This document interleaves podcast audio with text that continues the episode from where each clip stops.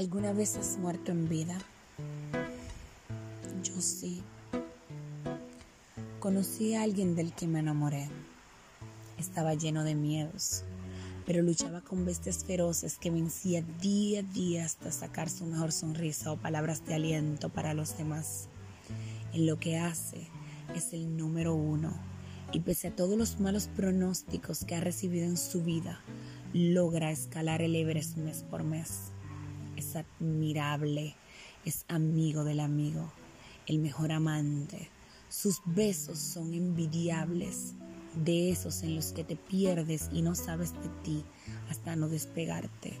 Su juego es animal, te deja sin aliento y terminas sin saber a qué raza perteneces.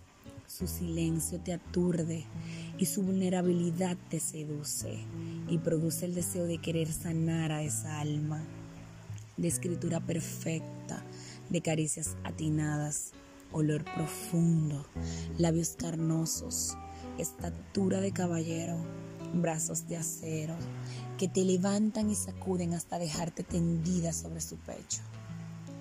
¿Cómo se muere luego de conocer al hombre perfecto? Cuando descubres que él es todo eso, pero decide no serlo solo por alimentar su mente o por simple placer.